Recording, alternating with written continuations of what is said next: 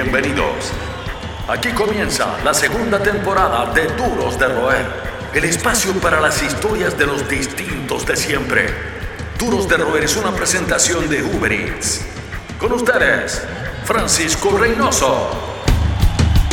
Nuestra invitada de hoy es probablemente una de las voces eh, más llamativas eh, de la escena underground actual. El mundo la conoció luego de su éxito en un programa de talentos eh, donde le voló la cabeza literalmente la audiencia, una audiencia más masiva, distante del metal o el mundo subterráneo, con una versión de Sweet Dreams en clave de Marilyn Manson. Fue tanto el revuelo que incluso el cantante colombiano Juanes no dudó en pedirla para su equipo.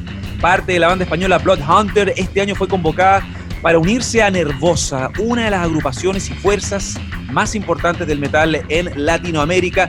Y de hecho ya están preparando un álbum que también estamos anhelando con mucha ansiedad. Hoy damos la bienvenida a una distinta de siempre, Rocío Vázquez, o mejor dicho, diva satánica, una durísima de roer al club de los distintos eh, de siempre.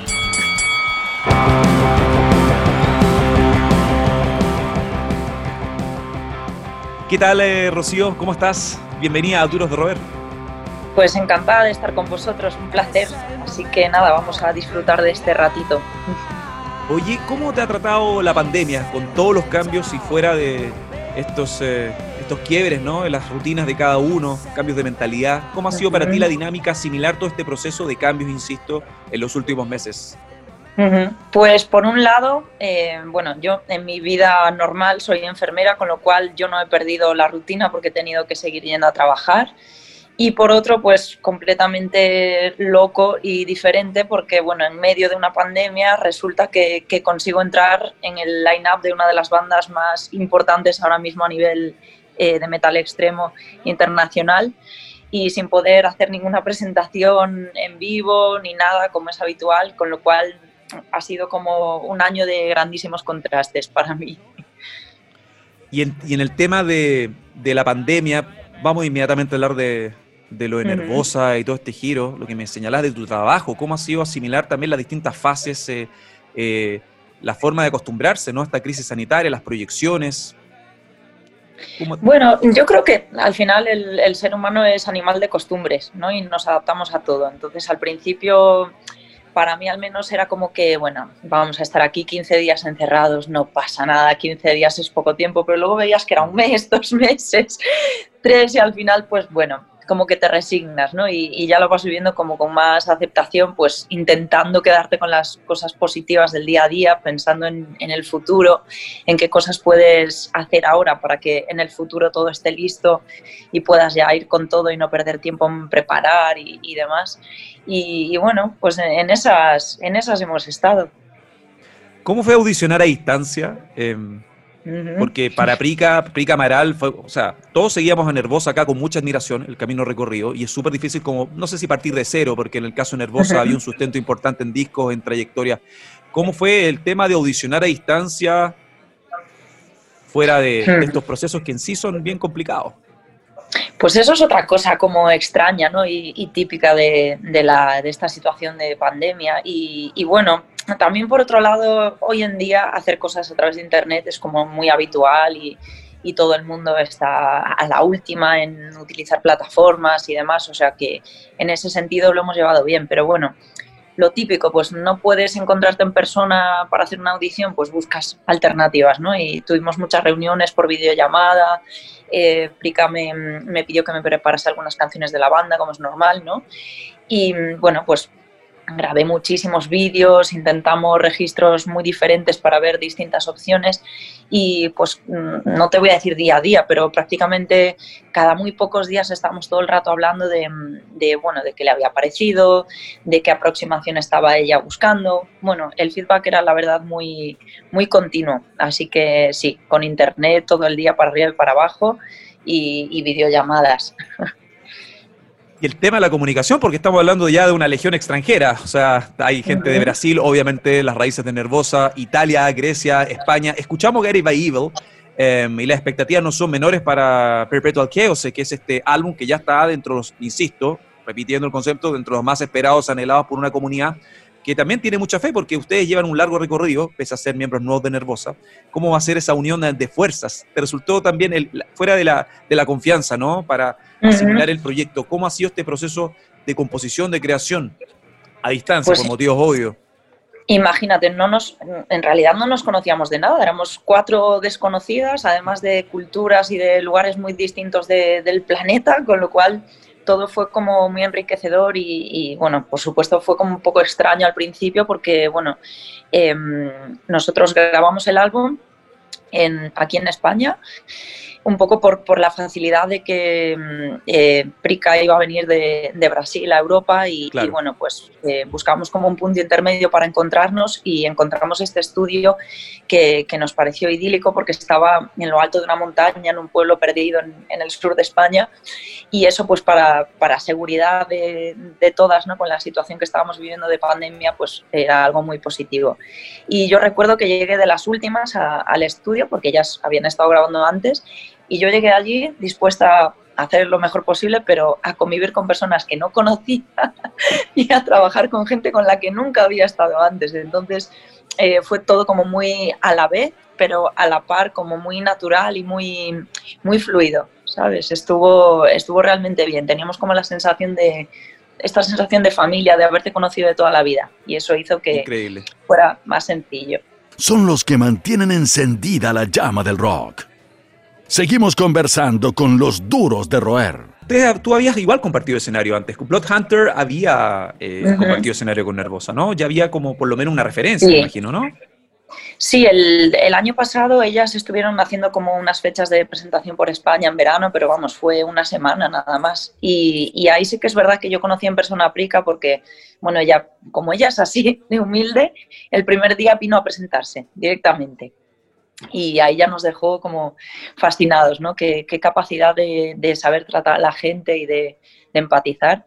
Y ahí, pues muy brevemente, porque había que conducir muchas horas, entonces coincidíamos en el rato de la prueba de sonido y ya está. Y, ahí fue donde ella pudo ver un poco cómo me desenvolvía yo en el escenario y, poco más. Tampoco tuvimos tiempo de mucho más acercamiento y además con tanta actividad, con tanta expectativa, debe ser un cambio importante en la rutina cuando todo esto vuelva a la normalidad. Está tu trabajo en el área de la salud, está Nervosa, que es una banda que gira mucho, es una banda que sobre todo en Europa, también en Estados Unidos, en Sudamérica lo hemos visto en Chile en un par de oportunidades, gira en demasía. Y es un grupo que también tiene un sello importante tras eh, a sus espaldas. Y vas a continuar, entiendo, con Blood Hunter. Con tanto movimiento, el tiempo debe pasar volando, Pati. no duermo. Dicen que no duermes. no duermo, no duermo. Es una locura. No, ¿para qué?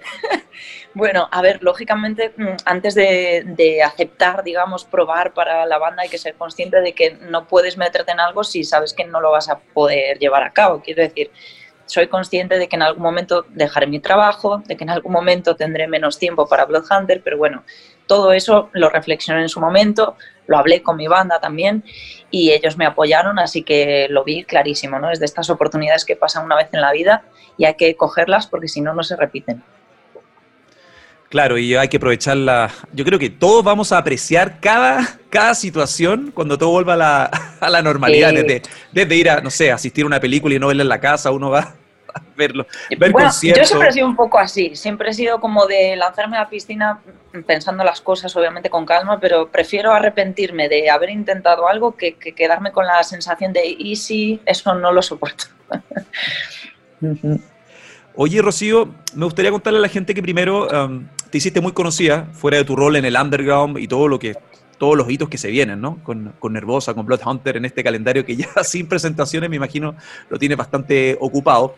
Mucha gente te conoció, incluso gente fuera del mundo del metal, por tu participación en este programa de talentos La Voz. Y estaba Juanes, el cantante colombiano, que es una estrella planetaria, un tipo que te llena un estadio en Rusia hasta un festival como el de Viña, en el caso de Chile, y quedó fascinado, quedó fascinado con tu performance, eh, al punto de invitarte a participar también en uno de sus equipos de trabajo. ¿Cómo viste todo eso?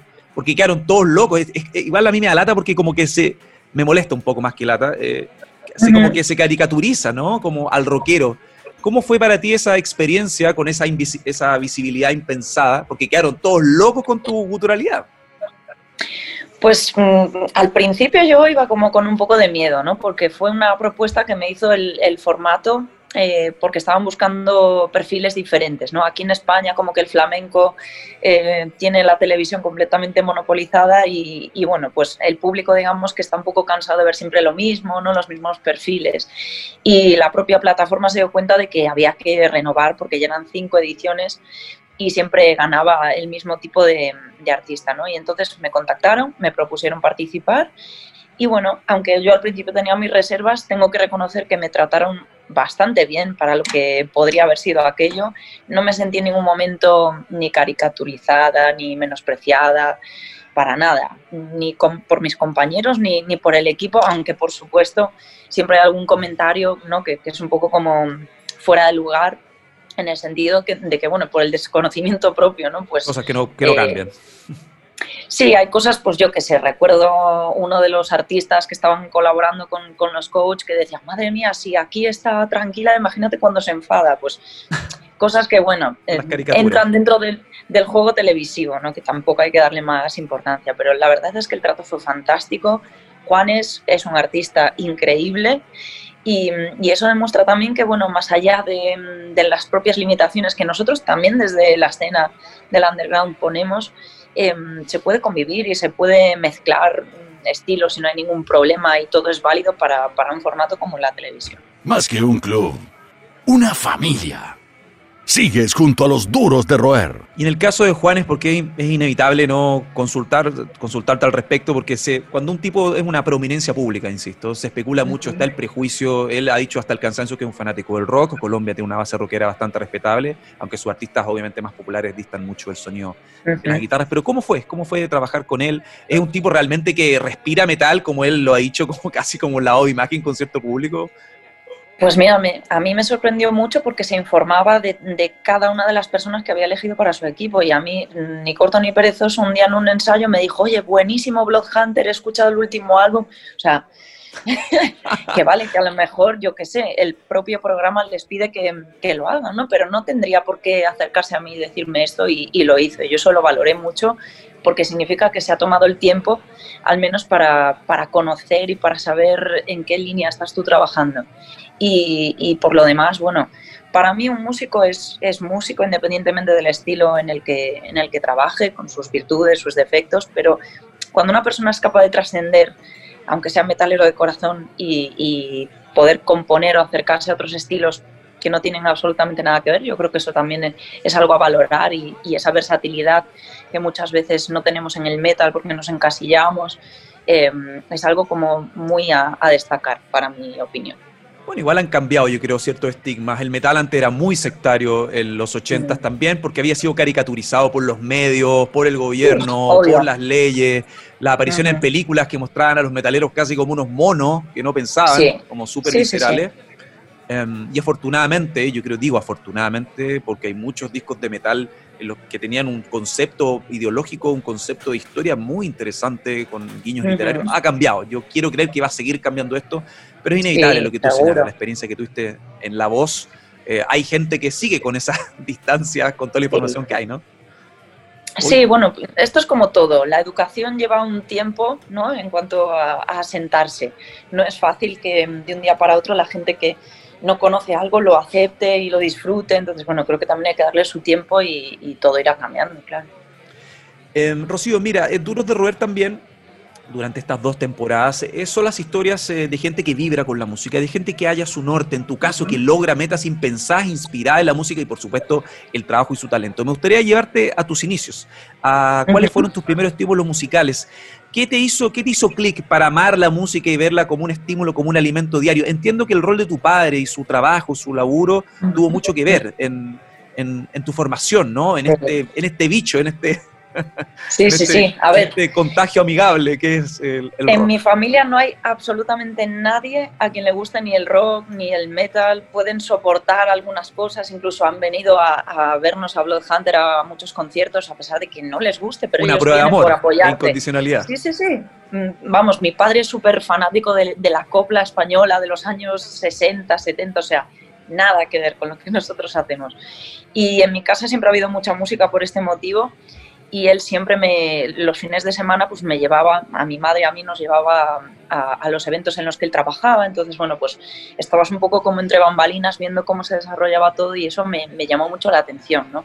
Otra vez, esa capacidad de los músicos de estar tocando un tema de rock y luego pasar a flamenco y luego un medley con éxitos del pop y para mí aquello era como, Dios mío, ¿cómo pueden adaptar mm, la voz, mm, los instrumentos, todo para que case ¿no? y, tenga un poco su, su, identidad a la hora de, de interpretarlo? Y mm, obviamente el, el, melódico no era lo mío, me apunté a clases, intenté aprender, pero no me, yo no me sentía nada cómoda ni, ni me identificaba mucho tampoco con un estilo particular. Y cuando descubrí el, el, metal extremo, pues digamos que yo empecé a escuchar grunge, me encantaba Nirvana, Alice in Chains, y de ahí fui como mm, evolucionando hasta llegar al, al black metal de la escena de los años 90 y, y ahí fue como, ah, esto, esto sí, aquí black metal esto me gusta. Sí, eso pues empecé lo típico, Mayhem, Gorgoroth, todas esas bandas me, me fascinaban.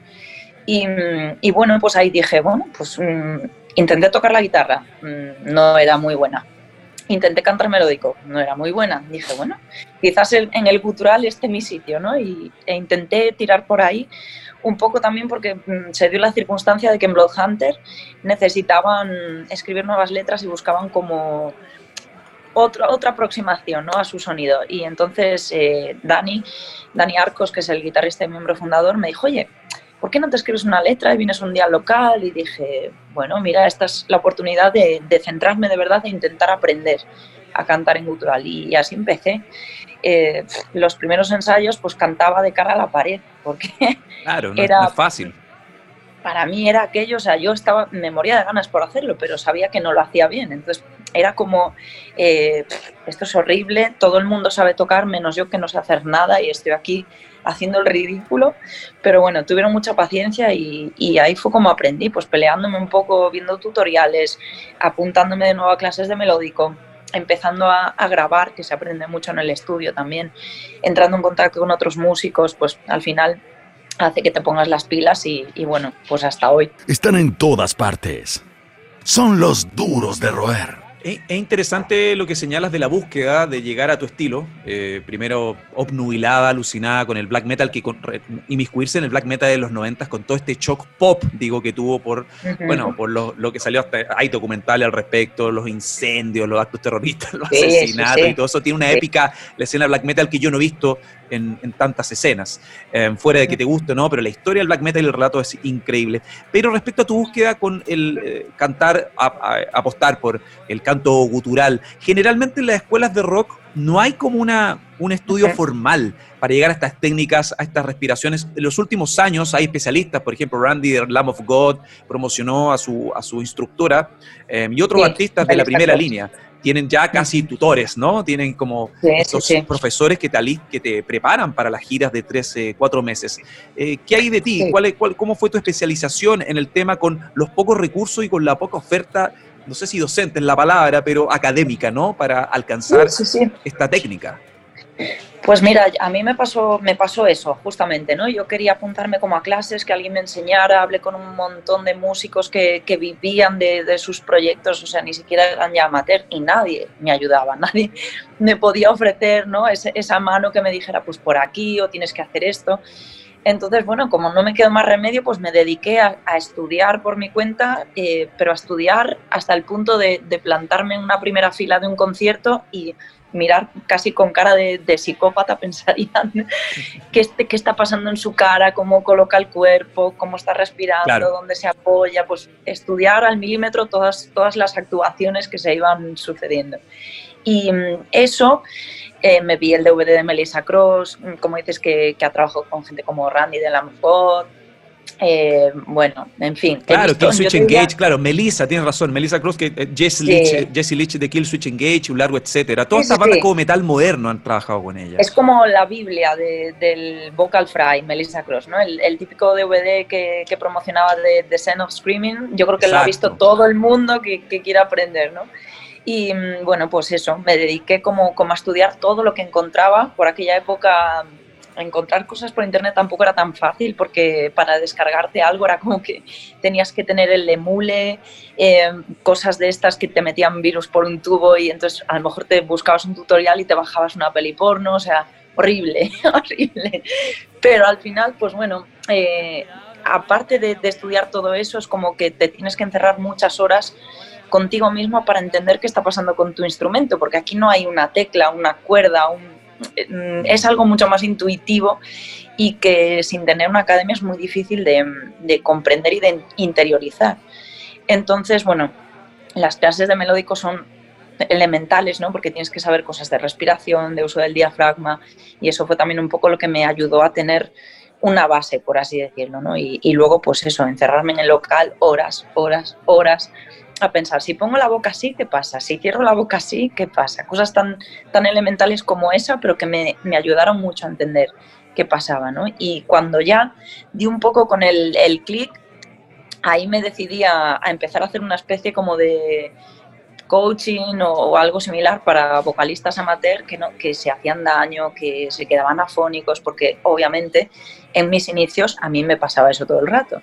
Y cuando entendí qué era lo que estaba haciendo mal, dije, esto lo tengo que compartir, porque a mí me hubiera encantado que lo compartiesen conmigo y, esto va a ayudar a mucha gente. Entonces tiré por ahí y a base también de conocer a otra gente de otros estilos, fui incorporando más cosas em, que yo desconocía o que no había encontrado por mí misma y, y digamos que ese conjunto de todo fue lo que me ayudó. La calle es su escuela, el rock su universidad. Seguimos conversando con los duros de roer. Rocío, para la gente que escucha, eh, que asiste a este programa a través de todas las plataformas, ¿podríamos hacer una pequeña clase express de cómo pasas de hablar en tu tono normal a ese tono gutural que ya es una seña de identidad y que la fanática de Nervosa está esperando? Para nuestros turistas, porque hay mucha gente que no, hay gente que escucha punk, metal, pero hay gente que no, no, tiene el bagaje que tiene uno como seguidor, uno que partió escuchando Cannibal Corpse con Chris Barnes. Sí, sí, sí. Si pudiera hacer una pequeña clase, sí es lo más divertido esto para gente que no tiene ni idea porque no tienen muchas veces no parten del prejuicio de lo voy a hacer mal me da vergüenza es como nos tiramos a la piscina no entonces yo siempre pongo como dos ejemplos muy claros para empezar con la colocación del gutural no una es el Papá Noel frustrado que sería sería un poco cómo hace Papá Noel Papá Noel hace el poniendo la boca como cuando bostezamos, ¿no? Entonces, si Papá Noel hace pero lo hace frustrado porque este año con la pandemia está jodido y no puede entregar regalos, pues va a hacer lo siguiente. ¿Cómo hacen los niños? Que sería el segundo ejemplo. Los niños, cuando se cabrean y lloran y patalean, ellos todavía conservan la respiración diafragmática, entonces lo hacen muy bien. Ellos el gutural lo dominan, siempre es eso, eso es la colocación del gutural. Y para los que no se apañen con ninguna de las dos, siempre está la M, cerrar labios o el uff y ya estaría. Tremendo. Oye, vamos a subir este tutorial a Duros de Roer, vamos a hacer una sección de servicio. De servicios, eh, tenemos clases con Diva Satánica, lecciones de vida con Evaristo, no, tenemos, tenemos, tenemos para todos los gustos ya en, esta parte, de todas las misiones de vida amplias. Estupendo. Tremendo. Oye, em, bueno, Diva Satánica viene de, una canción de Arch Enemy, entiendo. Em, ¿Cuál es tu principal referente? Porque, bueno, partiste con el black metal, partiste muy melódica con el black metal, con el black metal noruego, partiste al tiro inmediatamente hardcore.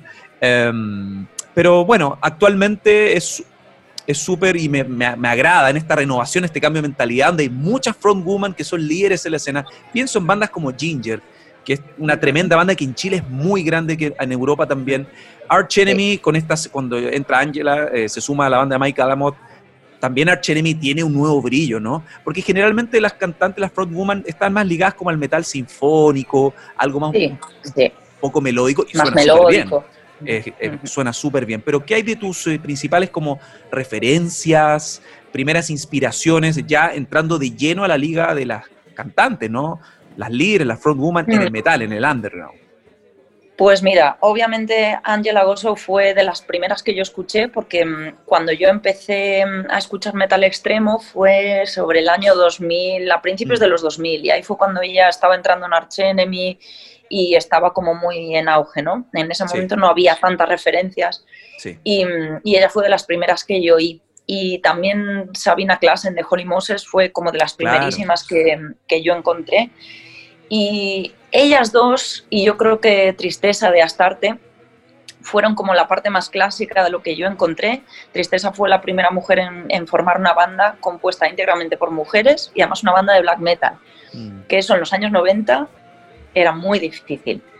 Y me llamó mucho la atención, yo soy muy friki de, pues eso, de, bichear historia de, la música y demás, y encontré esto por casualidad y, me fascinó Astarte. O sea, me pareció una banda que, en ese momento para mí lo tenía todo. Y a nivel vocal, por supuesto, ella eh, me pareció increíble. Y luego, mm, ya más adelante, encontrando estilos como más alternativos, di con una banda que se llama Edge de, de progresivo, que mm, tenía una vocalista por aquel entonces que se llamaba Candice, que alternaba el gutural con el melódico. Y eso ya me rompió todos los esquemas, porque dije, ¿cómo es posible ¿Cómo lo hace? O sea, tener este, este gutural tan increíble y luego de repente una voz melódica tan, tan dulce, tan suave, que aquello para mí era como rarísimo todo, ¿no? Y, mm, y me, me, volvió loca. Aquello fue, vamos, para mí la tomé como, como súper referencia de lo que me gustaría poder llegar a hacer algún día, ¿no? independientemente del, melódico. Y yo creo que con Edge fue donde encontré un poco eh, mi, progresión vocal, por así decirlo, porque me obligó como a coger todas esas cosas del metal más clásico, extremo, y llevarlas a otro estilo y forzarme a aprender otras cosas. Y yo creo que con ellas cuatro me, me colocaría ¿no? en, en las referencias que yo he tenido. No es una moda es una forma de entender la vida. Sigues junto a los duros de roer. Bueno, veamos que, cuál va a ser el aporte, porque estamos hablando de tres escuelas distintas, de lo que quedaba de Nervosa, e incluso hay, hay procedencias del rock progresivo en las nuevas ediciones de Nervosa, el lado black metal. Eh, al menos nosotros tenemos muchas expectativas, ya que Nervosa tenía un estilo bien potente, un estilo que mezclaba como lo tradicional trash, el death, pero me imagino que también hay un desafío de cambiar un poco, más que cambiar, mostrar una cara renovada, no solo con la formación en este nuevo disco que van a lanzar el 2021. Desde luego, este álbum yo creo que nadie se lo espera, porque yo creo que ni nosotras, hasta que mm. nos vimos en el estudio grabando, nos dimos cuenta de la, variedad tan grande que hay de estilos en cuanto a una canción y otra. O sea, obviamente todo está dentro del metal extremo, pero en una tienes matices más clásicos del thrash, en otra encuentras momentos más alternativos, quizás pues de escuelas más modernas, ¿no? De, en lo musical. En otros temas hay más influencia del black, hay más oscuridad. Entonces, eh, creo que al final eh, es un álbum que va a gustar mucho porque es muy entretenido de escuchar. Mm. Bueno, no, yo creo que el 2021 esperamos, yo, yo al menos estoy con una ansiedad brutal. Necesitamos conciertos, festivales. La semana antepasada leíamos una crónica de que el Hellfest, que es uno de los festivales más increíbles que uno puede asistir, está pensando en la quiebra, que sería una tragedia brutal. No, por favor. Ni hablar de los Mira, Creo, que es el festival al que más veces he ido. O sea, eh, para mí era de mis festivales preferidos, porque para mí el Backen, por ejemplo, desde España es muy caro ir a Backen, pero el Hellfest era más asequible. Cuando el Hellfest empezó a crecer, aquello fue como, Dios, este es el festival por excelencia. Y bueno, es, una, es un momento muy complicado incluso para los grandes festivales y eso yo creo que en Europa quizás eh, se solventa mejor, porque hay países donde, en Alemania, por ejemplo, se están dando muchas subvenciones, se está apoyando mucho a la cultura, pero aquí en España eso es, vamos como 10 años atrás, ¿sabes? Y aquí no hay subvenciones, eh, hasta hace poco no se podían hacer conciertos de aforo limitado, o sea, muy difícil. Bueno, esperamos que dentro de lo triste y desprotegida que se ve la industria cultural, no solo musical, lo hemos comentado en casi todas las entrevistas de las omisiones, eh, de la indiferencia de las autoridades por defender no solo el underground, el arte en general y verlo como la última de las No, la última de las opciones, terrible. Oye, em, Rocío, ya casi llegando como al final, hay una reflexión que no deja de ser interesante respecto a tu perfil, tu línea de tiempo, tu forma de ver tu trabajo, tu arte. La industria de la música y la publicidad generalmente ya desde un espacio superficial como La Voz o, otros medios, siempre nos intenta vender, y hasta hace poco ocurría, esperamos que cambie, que sigan ocurriendo cambios, siempre nos ha intentado vender como la imagen de una mujer sensual, delicada. Sin embargo, en tu caso hay una mezcla bien interesante, una chica con una voz potente, vaya ahora, eh, sin estereotipos, pero también em, que tiene el, interés de probar en otras áreas como el modelaje, por ejemplo. ¿Cómo te ha tocado vivir todo eso desde esa vereda, con todos estos intereses que tú has aunado en los últimos años? Pues mira, yo, yo ahora, con la experiencia del tiempo, me doy cuenta de que hay cosas en las que, por supuesto, me, he equivocado, ¿no? Y no te voy a decir que todo el tema este del modelaje fuera una de ellas, porque eso también me sirvió para aprender mucho, ¿no? Pero cuando yo empecé a, tener mi banda y a centrarme más en lo musical, me di cuenta de que mm, era la típica chica que, que, ponía más contenido en sus perfiles en redes sociales mm, en cuanto a fotos, a ropa, a cosas que tenían más que ver con la imagen que, no con la música, ¿no? que con lo que yo me quería identificar. Y sin darme cuenta de lo que estaba haciendo, pues al final eh, haces que la gente no te tome tanto en serio, porque centrarte tanto en lo superficial, en, el envoltorio y demás, pues al final no te ayuda, ¿no? Y, y, yo eso ahora, con el tiempo, me doy cuenta con las bandas más jóvenes. Conozco un montón de chicas que están muy involucradas en lo musical, pero todavía arrastran esa como obsesión ¿no? por, poner fotos en las que se vea muy bien, eh, por modelar para marcas de ropa alternativas. O sea, al final te das cuenta de que eso está muy bien si tú solo quieres hacer eso. Pero si quieres hacer otras cosas, tienes que dejar muchas atrás para poder centrarte en lo musical porque ocupa todo, todo tu tiempo. O sea, yo evidentemente en mi vida he hecho muchas cosas y he probado de todo y eso creo que, es lo, correcto, ¿no? Para saber qué es lo que le gusta a uno. Pero cuando tienes claro qué es lo que te gusta, centrarte en el envoltorio, en cosas tan superficiales, no, no vale de nada. Entonces, al final yo me he dado cuenta que en mis perfiles, en el último año, por ejemplo, ya apenas pongo fotos ni de cosas personales, eh, excepto que sea algo como muy puntual, ¿no? Pero em, estamos en una época en la que mm, eh, eh, las redes sociales ofrecen esta visión como tan eh, como te diría yo, alterada o distorsionada de, lo que es la realidad, que, tenemos como esa exigencia eh, que nos ponemos a nosotros mismos de, subir contenido, y que sea, aunque sea de algo que, no valga para nada, pero para que dé cuenta de que estoy ahí. Y, y, con el modelaje me pasó algo así. Probé, porque tenía 18 años y me apetecía hacer cosas, y cuando me di cuenta de que eso tampoco era lo que me, me venía bien o, me gustaba más, pues lo dejé. ¿no? Y, al final creo que para las mujeres en esta lucha que estamos teniendo de, reivindicar ¿no? que, que, podemos hacer lo que nos dé la gana y podemos hacerlo muy bien, sin importar el género y demás, pues creo que aferrarnos a esa parte tan estética, tan, ¿cómo te diría? No sé, superficial, sí, como, como decíamos, no nos ayuda. Y con esto no quiero decir que una no pueda salir como le dé la gana vestida, maquillada hasta las cejas o, enseñando lo que quiere enseñar. Creo que son cosas diferentes, ¿no? Pero como hacer apología de eso me parece que es, que es un error. Convertir en, la estética tu bandera eh, al final es algo que, que, va a caer por su propio peso y no va a ayudarte a conseguir tus objetivos. Somos duros de roer y nos gusta. Sigues conectado al Club de los Distintos de siempre. Rocío, te quiero agradecer tu tiempo, estamos expectantes, eh, no me cae la menor duda por la forma en que tú ves la vida, por la apertura de mente en general, eh, por el nunca tener miedo a nuevos desafíos, eh, no, me, no nos cae la menor duda que Nervosa va a estar más fuerte que nunca con esta formación, la elección nosotros consideramos que ha sido la más idónea, el adelanto del disco que va a ver la luz el 2021 y ojalá, insisto, cuando se retomen los viajes, la maldita normalidad podamos tener la chance de disfrutar esta nueva versión en vivo, fuera del disco, los que compran formato físico como nosotros o en streaming. Para el cierre, con una pregunta amplia que eh, nos ha brindado las más particulares reflexiones. ¿Cómo es el futuro? ¿Luminoso o oscuro como el imaginario generalmente que proyecta el metal? pues mira, aquí como buena gallega que soy, te diría que depende.